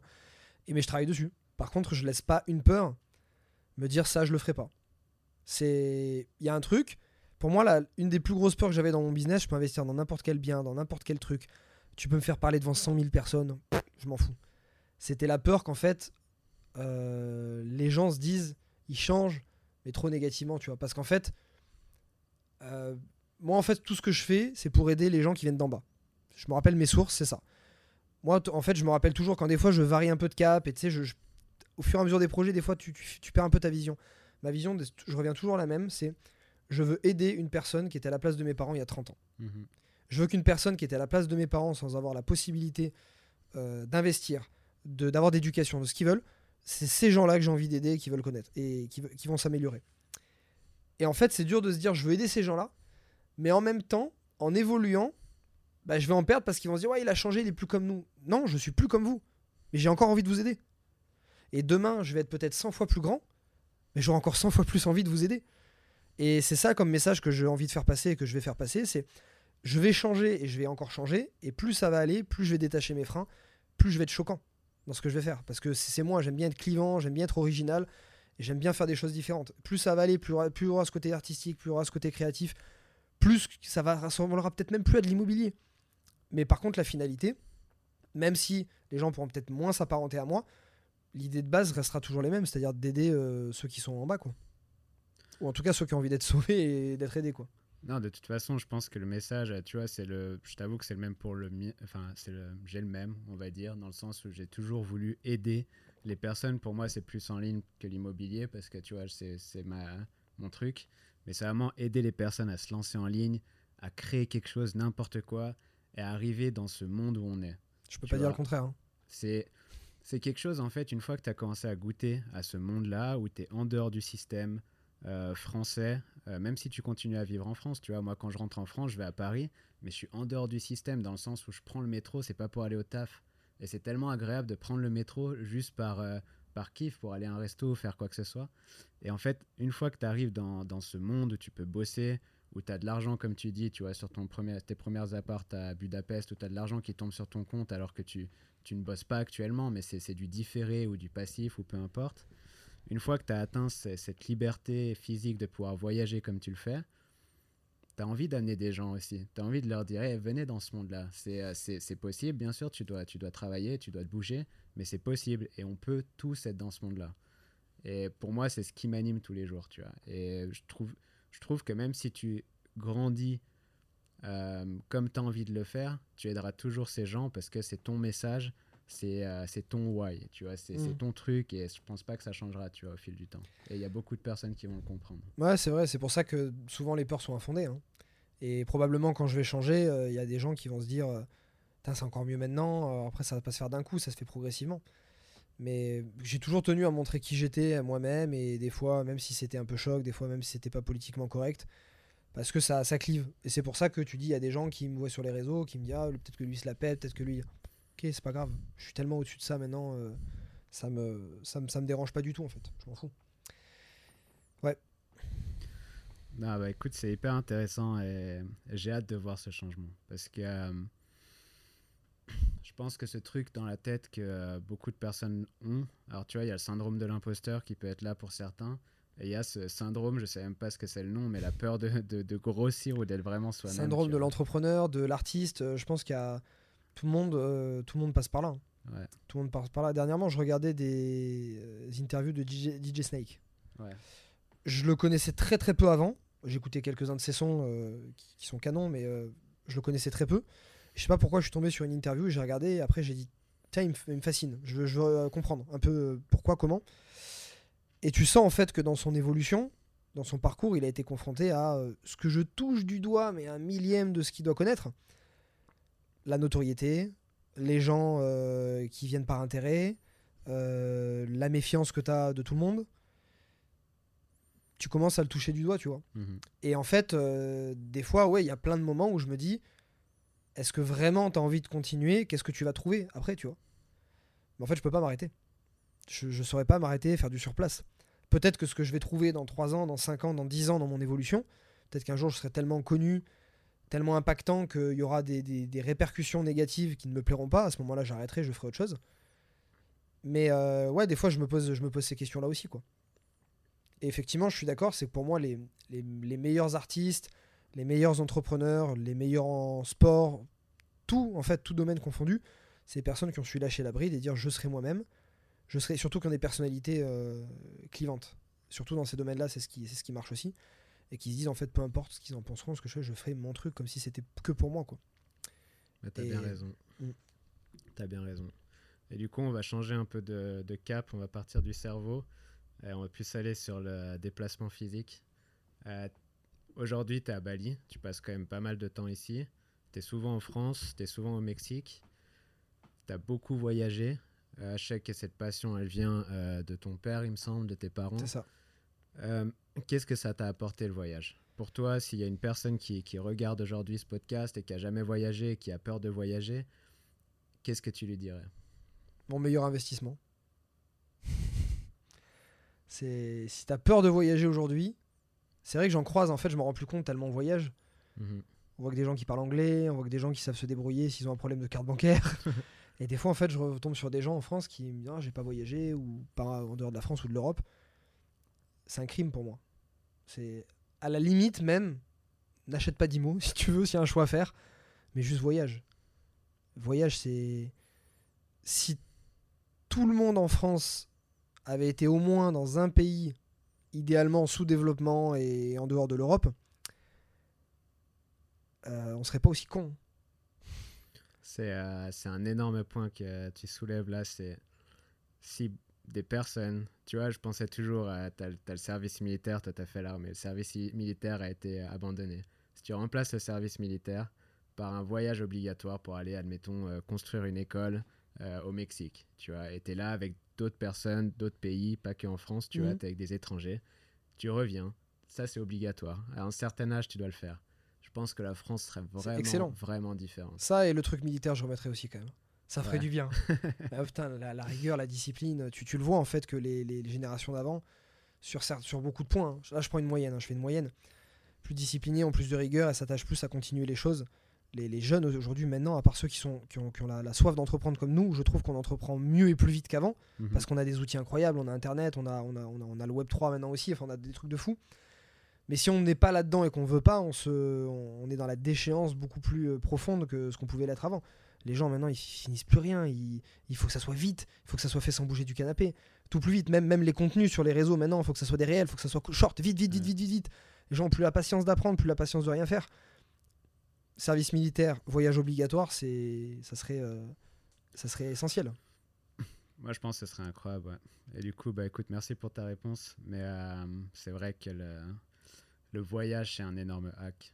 C'est, euh, je crois que j'ai lu quelque part un truc. c'est si tu veux un hack, voyage dans la vingtaine.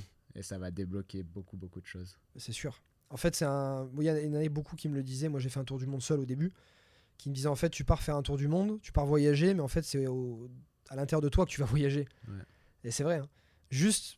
ah, oui, ce que tu vois, mais ça, on va le dire. Tu vas le voir de partout, euh, d'apprendre les cultures, d'être ouvert d'esprit, de voir qu'il n'y a pas que ta façon de penser, qu'il y a des gens qui pensent à l'opposé, et ils ont raison, et que tout le monde a raison, en fait. Juste quand les gens comprennent ça, et comprennent en France que quand t'as un mec qui te prend la tête, c'est parce que euh, à l'intérieur il souffre, qu'à l'intérieur il est comme il est, qu'à l'intérieur il a des frustrations, qu'à l'intérieur il aime pas son job et qu'en fait il le répercute sur toi. Et qu'en fait, quand les gens comprennent ça, en fait, ils arrivent à moins se prendre la tête et, tout serait beaucoup plus fluide. Mais en dehors de ça, qui, est pour moi plus, euh, plus facile à cerner, c'est toutes les galères que j'ai eues dans les voyages. Mais ça aide pour l'entrepreneuriat. Euh, combien de fois j'ai perdu des cartes, j'ai perdu mon ordi dans l'avion, j'ai perdu mon passeport, j'ai atterri sur une île, c'était pas la bonne île, au fin fond des Philippines. Euh, tu te débrouilles, t'as pas d'hôtel, euh, tu, tu t'arrives, ton vol il est annulé, tu, tu as des galères tout le temps. Et en fait, c'est devenu euh, normal en fait pour moi d'avoir des galères tous les jours parce que c'était c'était ça en fait. Tu en voyage, t'avais des galères. Et les résoudre tous les jours, pour moi, c'est un challenge, c'est une aventure. C'est marrant, c'est ce que tu dis, ça, c'était pendant ton tour du monde. Ouais. Et je trouve le voyage à sac à dos, tu vois, backpacker, il y a beaucoup de personnes qui comprennent pas que c'est un taf à temps plein. Alors c'est kiffant, hein, tu vois, bien sûr, j'enlève pas tout le côté, c'est hyper bien, moi je le referais je le referai pour. Euh, enfin, je le referai. Mais le truc, c'est que c'est un, taf à temps plein dans le sens où tu bouges tout souvent. Tu as l'organisation, tu dois être hyper organisé. Tu dois toujours faire attention à avoir ton petit sac à dos, il y a tous les trucs importants, avoir ton autre sac, avoir euh, des photocopies de ton passeport où tu deviens, tu vois, un peu plus organisé. Exactement. Et euh, tu dois faire attention aux risques, tu dois prendre les bons avions. des petites erreurs peuvent, peuvent, amener des gros problèmes. Et c'est un, vrai, un vrai travail, je pense, et euh, c'est hyper intéressant. Pour moi, c'est un début d'entrepreneur. d'entrepreneur hein. en, termes de gestion, je, suis d'accord. Et euh, imagine que moi, je le faisais, je développais ma boîte de formation aussi en même temps. Et je gérais mes biens immobiliers. Donc, je visitais, mais je me levais tôt le matin. Les gens pensaient qu'en fait, je me croisais les doigts de pied en éventail sur la plage. Parce que c'est ce que je montrais en story aussi. Donc, j'ai eu ce que je voulais, tu vois. Parce que, euh, voilà, je parlais de ça, du voyage. Mais en fait, je me posais là, je faisais une heure de drone, et puis en fait, je partais vite à un autre endroit et euh, je me réveillais et des fois j'étais dans mon van. Le premier lancement de formation en ligne que j'ai fait, ça les gens qui sont en ligne kifferaient. C'était je crois un des plus beaux moments de ma vie. J'étais dans mon van en Australie, sur la côte Est. J'étais perdu dans un parc national, je venais de me faire virer par des flics parce que je pouvais pas rester à cet endroit-là. J'avais fait mon lancement de formation dans un McDo pour une connexion internet en short et débardeur de sport. Je sortais du crossfit, pas douché, à 10h du soir dans un McDo. Et ensuite, j'étais dormir euh, quelque part dans une forêt à me doucher, ou à la petite douchette là, euh, voilà. J'entends des animaux qui venaient euh, gratter au truc. et je me réveille le lendemain et j'avais fait 20 000 balles. Et là, j'ai fait waouh! Waouh! Et là, c'était une drogue en fait. C'était vraiment, tu te prenais une piqûre. Je dis, attends, je suis dans un van. Un peu la même prise de conscience que Budapest avec les loyers. C'était euh, le business en ligne. Moi qui faisais des formations physiques à l'âge de pierre à l'époque avec 12 personnes en face. Première prise de conscience, c'est ah, je gagne de l'argent, mais mieux que ce que je gagnais dans mon ancien métier, mais je suis là. Là, je dormais avec le décalage horaire, je me réveille, j'avais gagné 20 000 euros. Qu'est-ce que c'est ça? Je mettais 6-7 mois à gagner ça dans mon ancienne activité avant, et avec des contraintes de malade. Alors là, il y en avait des contraintes, mais c'était choisi, c'était différent. Donc, euh, ouais, c'est. C'est vrai qu'il y a une énorme différence entre euh, bah, des biens immobiliers et, le travail, enfin tout, tout à fait en ligne. C'est vrai que l'argent est beaucoup plus rapide, en tout cas au début, parce que si tu fais des transactions immobilières où tu gagnes un million sur une transaction, bien sûr que c'est aussi rapide. Mais tu vois, je trouve ça, je trouve ça impressionnant. Et tu vois, moi, je l'ai eu aussi à au lancement de ma formation. Tu vois, ces trucs de, de 20, 30 000 balles en, en, peu de temps. Et tu dis, OK, c'est quoi ça? Mm. C'est quoi ça? Est-ce que j'ai pris euh, tout le temps que, tu vois, j'ai fait l'édition de site qui, qui, ressemble pas mal à l'immobilier parce qu'au final, tu dois construire quelque chose pendant longtemps ou en tout cas euh, investir beaucoup de temps avant d'avoir des rentes, tu vois? Et c'est contraire à, à ce qu'est l'infoproduit et ce que tu fais, tu vois, avec ta formation. Et euh, je trouve ça incroyable. Je trouve ça incroyable. Et du coup, tu étais en, en, Australie à cette époque-là. Et euh, tu as fait quoi après? C'était pendant, pendant ton tour du monde, c'est ça? C'est ça. C'était en fait mon tour du monde. Je l'ai fait différemment des autres. C'est que je suis pas parti pendant un an et j'ai fait le tour. Souvent, je rentrais. Je faisais un mois, je rentrais. Un mois, je rentrais parce que je faisais des formations encore en présentiel en France. Au début, ça a démarré comme ça. Puis après, j'ai eu trop de formations. J'en faisais tous les week-ends. Donc, je dis, mon but, c'était. J'ai mhm. fait ça pour voyager et pas pour me renfermer dans un job. Donc c'est là où je me suis dit, bah tiens, je vais le passer en ligne. C'est à ce moment-là qu'on les a passés en ligne, parce que j'avais trop de demandes et je pouvais pas l'assouvir. Et en voyage, donc ouais, j'ai fait à ce moment-là, c'était mon plus gros trip. Je suis parti 4 mois. J'ai fait Singapour, Australie, Philippines, Japon. C'était euh, incroyable. Et des galères, j'en ai eu. Euh, je me suis embourbé avec un van en Australie au milieu nulle part, euh, sans bouffe, sans eau, sans réseau téléphonique. J'ai atterri sur une mauvaise île aux Philippines. J'étais infecté d'un truc. Aux Philippines, j'avais fait un trip sur les bateaux, j'allais dormir chez les habitants. J'étais infecté d'un truc, j'arrivais plus à marcher quand j'étais au Japon. Je voulais pas me faire euh, ausculter quand j'étais aux Philippines. Bah, voilà, j'ai eu plein de trucs, mais c'était c'était une expérience incroyable. Donc c'est là que tu as commencé à, avoir un business en ligne aussi. Et c'est ça que je trouve vraiment intéressant avec toi. Et ce qui est incroyable, c'est que tu as un business en ligne. Donc c'est une, une, propriété que tu as, tu vois, en ligne. Et tu as aussi tout cet immobilier que tu as en physique. Et ce qui fait que en termes d'investissement, j'ai oublié la troisième partie sur le Web3 aussi en crypto. Mhm. Donc ce qui fait que tu es quand même bien couvert. À 31 ans déjà aujourd'hui, tu es quand même bien couvert en termes de business en ligne, immobilier, crypto. Ouais, puis maintenant il n'y a plus que business en ligne. Effectivement, c'était mon principal business jusqu'à jusqu'à jusqu'à cette année. Et là, avec ce que j'ai créé, les prochains seront plus importants. Euh, il deviendra tertiaire, euh, même optionnel, mon, business euh, formation au final. Mais c'est vrai, en fait, c'est ce que je voulais. Je voulais une sécurité. Je voulais, je voulais me sentir tellement en sécurité que d'ici demain. En fait, les formations, j'ai toujours voulu le faire par passion.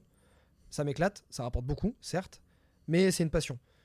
Peu importe ce que ça rapporte, je suis quelqu'un où je suis incapable de faire un truc juste parce que ça rapporte. Et des idées de business, j'en ai eu mille hein, depuis les dernières années. On m'en a proposé mille. Même demain, tu me proposes 10 millions, il faut aller dans un pays que j'aime pas pendant juste 6 mois. Non. Parce que ça m'enlèvera des, jours à Bali. et que j'en ai pas besoin et je serai pas plus heureux avec 10 millions. Ça, c'est un truc, par contre, je, je, déroge pas là-dessus.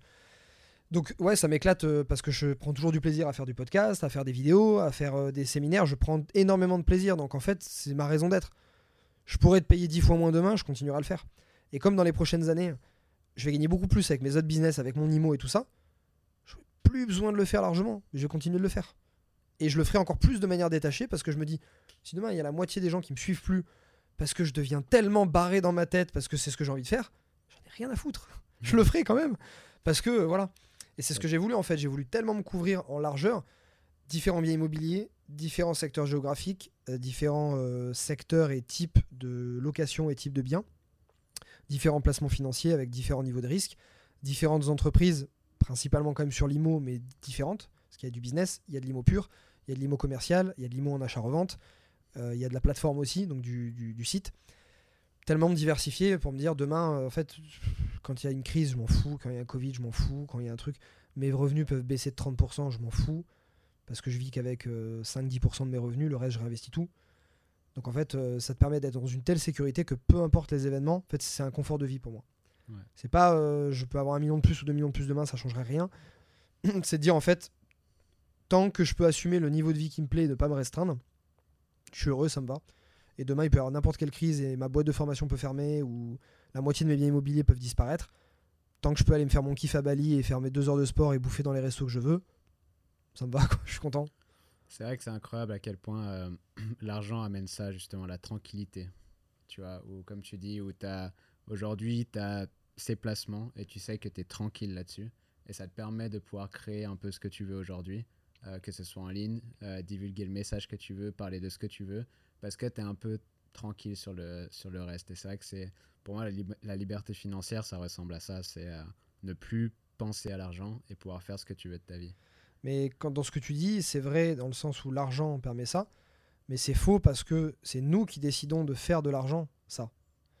tu as des gens qui gagnent beaucoup d'argent, j'en connais qui en gagnent moins que moi, j'en connais qui en gagnent plus, qui n'ont pas cette tranquillité, ce confort de vie et cette liberté. Mais parce qu'ils l'ont choisi. Ou qui se sont enfermés dans un système euh, sans euh, lever la tête.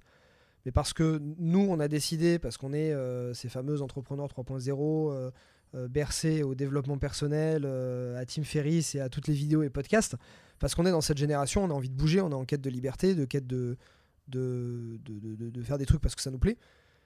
Du coup, on s'enferme pas là-dedans. Et mhm. c'est bien, parce que des gens qui gagnent des millions, mais qui aiment pas leur vie, qui sont stressés au possible, j'en connais plein. En fait, ces gens-là, demain, une crise, ils subissent il y a le moindre changement, ils subissent. Il y a un truc qui se passe pas bien dans leur business, ils subissent parce qu'ils mettent en priorité le développement de leur business et le fait de gagner de l'argent. Moi, c'est ça vient en 6ème, 8ème, 10ème maintenant. Ce qui fait qu'en fait, même maintenant, quand je recrute des gens, j'en ai qui sont plus motivés que moi dans mon équipe. Mon directeur de com, il a une vision. Je l'ai recruté il n'y a pas longtemps. Il a bossé pour des, les plus grandes agences de pub au monde. C'est un mec, un énorme profil. Il est venu parce qu'il a vu un article euh, dans la presse de ce que j'avais fait pour FFA Patrimoine le fait que j'allais financer des opérations pour des biens. En gros, remplacer la banque à, toute petite échelle, mais c'était un peu l'idée de, base. Il a trouvé ça incroyable. Il m'a dit euh, voilà, il dit j'arrête tout ce que je fais. Il nous a envoyé un mail. Je veux bosser pour toi et mettre au service, euh, à ton service mes compétences. Tu vois ce que je revenais tout à l'heure? Plus tu montres que tu es grand, plus tu attires des gens qui sont grands. Avant, je l'aurais pas tiré ça. Et grâce à lui, on va pouvoir encore plus aider euh, les gens. Lui, en fait, des fois, c'est là, il y a pas longtemps, je l'ai remis gentiment à, à, sa place, mais on a fait une, une, réunion il y a 2-3 jours. Il me dit bon voilà, avec les objectifs qu'on a dans deux ans, on m'a présenté un brain book. Donc, qu'est-ce que va être le groupe et l'image que j'ai envie de donner les deux prochaines années Et qu'est-ce qu'on va faire? Et On a des événements qui sont exceptionnels. Ok, ça je veux faire, ça me chauffe. Ouais, ouais, très bien, c'est, ça me correspond totalement. dernièrement, il me disait ok, il faudrait du coup peut-être augmenter un peu ton rythme de travail parce que du coup, on va devoir faire ça. Oh, je t'arrête de suite. Non, je n'augmenterai pas mon, mon rythme de travail. Plus que 6-7 heures dans la journée, ça me gave. Et pas tous les jours. On va quand même faire ces projets, on va quand même y arriver, mais si ça prend 6 mois de plus pour les faire, m'en fous. Si on les fera que l'année prochaine, je m'en fous. Si sur 10 on doit en faire sauter un ou deux, je m'en fous. Et ça, mon équipe le sait très bien. Et des fois, c'est moi parce qu'eux, ils, ont soif, ils, ont envie d'y aller, et puis ils en foutent de me faire ça toute la journée. Moi, non, il faut que je fasse mon sport, il faut que je, puisse profiter. Pas trop, sinon je m'ennuie. C'est pour ça que je fais rarement des vacances. Mais je travaille pas trop, pas plus qu'un certain nombre d'heures dans la journée, sinon je suis moins bon et ça me gave. Et il dit Ah oui, oui, c'est vrai, euh, je, sais. Michel, je te le rappelle, mon objectif, c'est ne pas dépasser ça. On va le faire rentrer, on va se débrouiller pour ça. Donc j'ai dit pour moi, je sais pas que je vais remettre en question ces projets. La première chose, c'est je réorganise mon temps pour faire en sorte de quand même faire ça. Je recrute, je délègue, je mets en place des process, je travaille différemment. Et bah du coup, on va quand même y arriver. Mais euh, ouais, ça c'est non négociable quoi. Maintenant, c'est même mon équipe, tu sais, qui me. Les gars, vous vous rappelez pour qui vous bossez quoi. C'est moi qui décide. vous bossez 12 heures par jour si vous voulez, c'est pas mon problème. Et en fait, quand tu arrives à cette. Et après, quand j'ai raccroché, parce que je lui ai dit ça un peu, un peu gentiment, je l'ai un peu taclé. Après, quand j'ai raccroché, je me suis dit, mais, mais quelle chance que j'ai d'avoir une équipe où c'est eux qui sont tellement enivrés par euh, le projet, les valeurs qu'on porte et notre philosophie, que je, je, je, je, montre tellement fort en fait ce que je veux faire et les valeurs et ce pour qu'on se défend, que j'ai une équipe, je suis obligé de les calmer, parce que c'est moi qui veux moins... What? Dans quelle entreprise t'as ça? Où le patron il dit à ses employés, les gars, calmez-vous, calmez-vous, parce que il euh, y a pas quoi, c'est un truc de fou.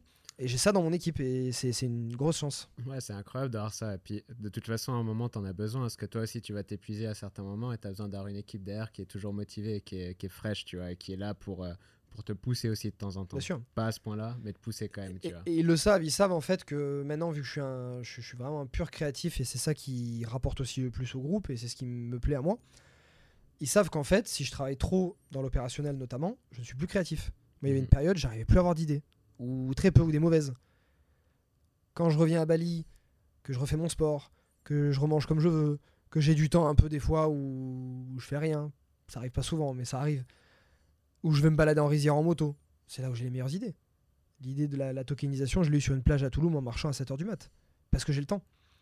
Et ils savent qu'en fait, mes avocats, c'est pareil. Je dis arrêtez de me gaver avec vos mails, avec vos trucs, je m'en fous de ça. Débrouillez-vous, euh, prenez l'info ailleurs. et je m'en fous si euh, il y aura peut-être 5 ou 10% des cas, il y aura des casses. Et ça me coûtera de l'argent, je le sais que si je m'en étais occupé moi-même. Mais de libérer une ou deux heures par jour et de pas faire des trucs chiants fait que je suis plus créatif. Et en fait, je peux pas passer ma journée à aller à la piscine et ils le savent très bien et c'est pour ça qu'ils comprennent ça. C'est parce qu'en fait, ça me libère du temps pour faire du contenu, créer des mails, créer euh, des, choses, tout simplement créer des idées. Et quand il y a eu des trucs comme ça, y a, bah, du coup, il y a hier, j'ai appelé mon DG, j'étais excité comme si c'était le premier jour. J'ai une idée sur un truc, j'étais en call avec quelqu'un, j'ai raccroché, et là, ça a fusé. J'ai fait, putain, on va faire ça, ça, ça, ça, ça, ça, ça.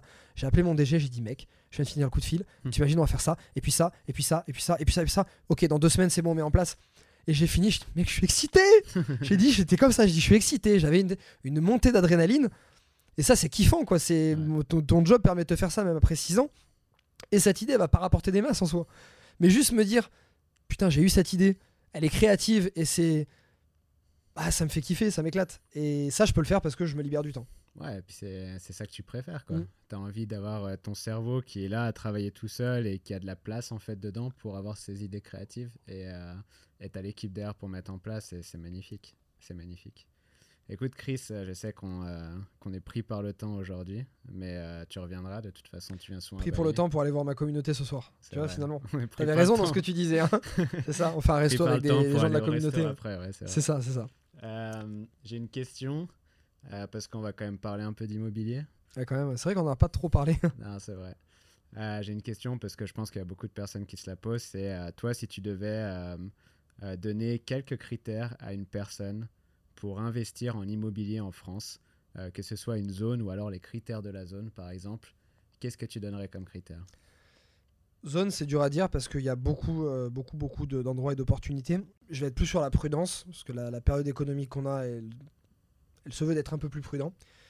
Je dirais que s'ils n'ont pas de biens immobiliers, qu'ils veulent commencer à acheter, déjà CDI, emploi stable, au moins 10% d'apport.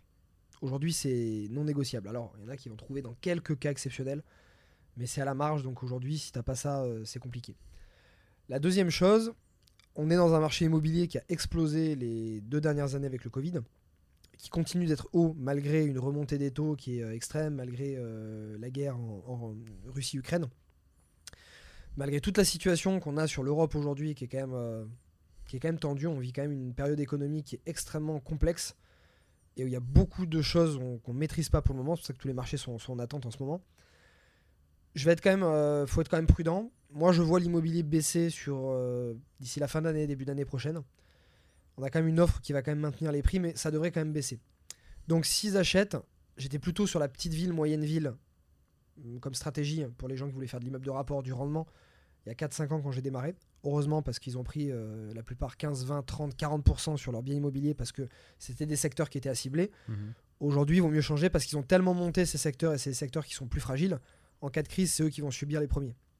Donc je dirais que si tu as du patrimoine aujourd'hui dans ces villes-là, je dirais plutôt de vendre, suivant les villes, hein, tu dois connaître tes analyses pour ceux qui regardent, mais plutôt de vendre éventuellement. Et si tu achètes, achète plutôt dans des très bonnes rues, des bons secteurs n'achète pas du rendement aujourd'hui, achète plutôt de la marge, achète plutôt de la, de la marge à la revente.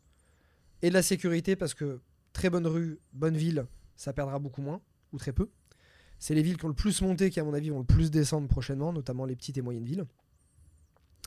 Euh, et achète moins, moins, moins de rendement, peut-être, de rendement locatif, mais plus euh, de la plus-value. Cherche à faire des bonnes affaires et éventuellement, ce qui est bien ciblé aujourd'hui, qui est vraiment d'actualité, c'est de cibler les passoires énergétiques on a une nouvelle législation qui est, euh, qui est arrivée qui dit que, euh, tu sais, on a plusieurs TLDPE, diagnostics énergétiques des biens mhm. immobiliers, je sais pas si tu connais. C'est obligatoire à faire quand tu loues un bien ou quand tu le vends. Et donc, tu as plusieurs lettres qui, te, qui caractérisent en fait la dépense énergétique de ton bien. A, tu as un bien qui est excellent. Euh, G, F, F c'est le dernier, je crois. Tu as un bien qui est très énergivore. Et aujourd'hui, avec les, les, normes écologiques, et, etc., on a euh, une, loi qui est sortie cette année qui dit que tu ne pourras pas louer ton bien à partir de 2025 si ton bien est classé F, 2028 ou 30 G, etc. En gros, si c'est une passoire énergétique, tu ne pourras plus louer. Les biens immobiliers, passoires énergétiques, ont décoté. Premier réflexe des gens, ah, on ne veut plus gagner d'argent, nanana, et les lois. Réflexe des bons investisseurs, oh, des opportunités.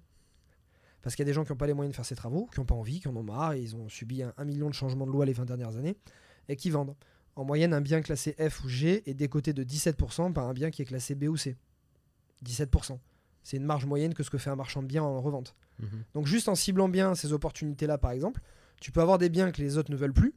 Avec des rénovations pas très chères, tu les remets aux normes euh, énergétiques en C, par exemple. Changement de fenêtre, euh, une pompe à chaleur, par exemple, etc. Tu doubles en placo, tu mets de l'isolant. Et pour très peu, en fait, tu peux arriver à revendre un bien avec 15-20% de marge juste parce que tu as ciblé un truc que les gens ne veulent plus en ce moment. Ça, pour moi, c'est une opportunité dans laquelle il faut, une faille dans laquelle il faut s'engouffrer.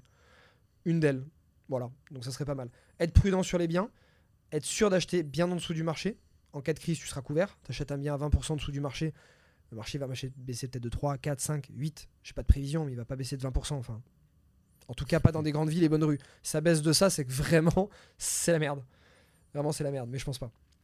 Pas, pas à ce point-là. Et, euh, et voilà, je pense qu'avec ça, c'est déjà pas mal. Ok, donc pour résumer, Acheter une passoire énergétique aux Champs-Élysées. Découvert. Ouais, là c'est chaud. Mais euh, ouais, une passoire énergétique. Alors peut-être pas à Paris-Champs-Élysées.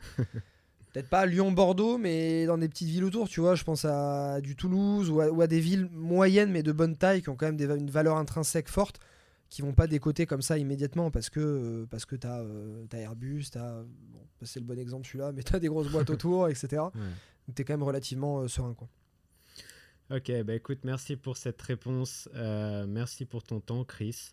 Euh, avant de finir, est-ce que tu peux euh, dire où on peut te trouver sur Instagram Oui, oui, Alors Instagram, c'est là où je suis le plus actif et où je suis le plus sans filtre, naturel, machin, parce que je prends l'appareil et puis je, je, raconte un peu mes conneries aussi. Des fois, j'en mets pas mal. Donc Instagram, Christopher Wangen officiel, YouTube, Christopher Wangen, TikTok, très peu actif, on commence à peine, mais Christopher Wangen aussi. Et, Facebook quasiment plus, mais voilà, surtout Insta et YouTube, on va dire, pour trouver le, meilleur contenu.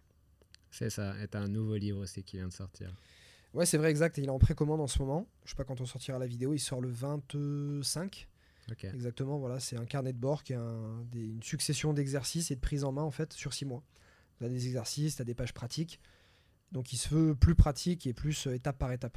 Les gens qui ont beaucoup besoin de ça, euh, ça, peut, ça peut les aider. C'est un vrai coaching. Quoi. Le premier livre avait fait un carton et c'était beaucoup plus mindset. Alors bien sûr avec de la pratique, mais beaucoup plus mindset. Et celui-ci, c'est vraiment un carnet de bord pratique. Ouais, celui-là, il est 100% pratique. Les autres, il y avait une partie mon histoire, partie de motivation, une partie de dev perso et de, process, euh, etc. Façon de travail, management et tout ça.